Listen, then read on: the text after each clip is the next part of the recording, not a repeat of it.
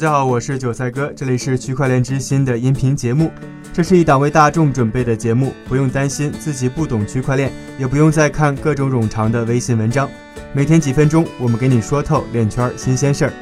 今天是二零一九年的五月十六日，星期四，大家早上好。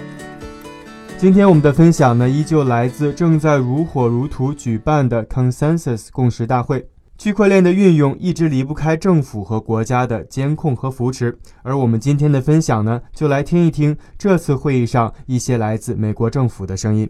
据主办方 CoinDesk 他们的最新报道，在此次共识大会的政府与技术关系专题讨论会上，美国众议院议员代表 Tom Emmer 在他的发言中向外界表示了他打算重新引入一个名为“为拥有分叉资产的纳税人提供安全港”的法案。该法案呢于2018年首次宣布，主要是为了帮助持有加密货币的纳税人，让他们可以受益于区块链的硬分叉。在讨论会上，Ammer 重申了他对支持开发区块链技术和数字货币使用的承诺，并哀叹行业监管机构的复杂，而这其中包括了 CFTC 美国证券交易委员会以及一些其他的有监管权利，但是并未能给这个行业监管带来更多明确性的机构。他表示啊，国会的工作是让政府在线，而区块链行业则刚好可以创造新的机遇和挑战。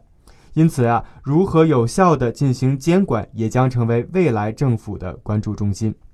在日常实践中，Emmer 和另外两位负责人 David Schwinitz 和 Darren Soto 共同组织的区块链工作组，已经试图提供了一些明确的监管措施，其中就包括了建议数字货币矿工不应该被归类为货币传输者的条款，并希望借此进一步完善行业规则。此外，这个纳税人安全港与分叉资产法案还将阻止美国国税局惩罚纳税人通过硬差投资而获得的未申报数字资产。这个法案呢将会执行至美国国税局针对该项所得发布明确的监管处理指导意见为止。然而呢，艾默还指出，国会在有效倡导区块链产业之前，还有很多的工作要做。他说，国会的成员拥有傲人的背景，然而这些背景和资历并不包括了解区块链的技术层面。很多人都有一些先入为主的观念，他们只听说过丝绸之路，只了解区块链的负面因素，而忽略了相关的积极力量。艾默最后还强调说，区块链行业必须发出自己的声音，并推动和政府建立有效的沟通。由此可见，目前美国政府针对区块链的相关事业发展，还是持有一个非常积极的态度的。那说完了今天的要闻，我们接下来呢，再来看一组有关链圈的快讯。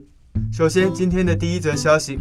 五月十四日，美国银行的首席技术官 CTO Catherine Bazant 在接受彭博社采访时表示，美国银行目前尚未找到适用于金融服务业的区块链使用案例。他表示，现在呀，美国银行正在进行大量的试验。虽然银行在区块链领域拥有比其他金融机构更多的专利，但是到目前为止，他们还在探索如何使用这些专利技术，并让这些技术可以更好地服务客户。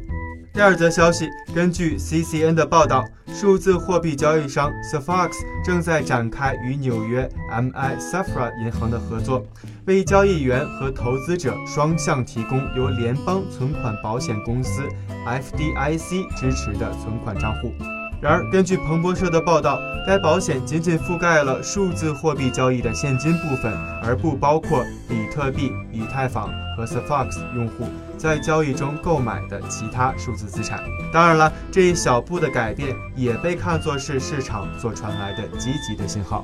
第三则消息：普华永道和埃尔伍德资产管理公司周一联合发布的报告显示，全球数字货币对冲基金的平均管理资产 （AUM） 在2019年第一季度增长了三倍，中位数呢已增至430万美元。而2018年1月则仅为120万美元。该公司表示，这一增长表明了，尽管市场情绪利空，但是对冲基金投资方面还是相对成功的。最后一则信息呢，来自政府。根据 Coin Telegraph 报道，德国的 NRW 北莱茵温斯特法伦州政府在五月十三日的新闻发布会上宣布，计划建立欧洲区块链研究所，并针对该技术进行专项研究。该州的经济部长 Adrian Pinkworth 表示，欧洲区块链研究所将于今年晚些时候在多特蒙德市的 IML 物流研究所内成立。以上呢就是今天的区块链之心，区块链之心还原区块链最真的样子。感谢大家的收听，我们明天同一时间不见不散。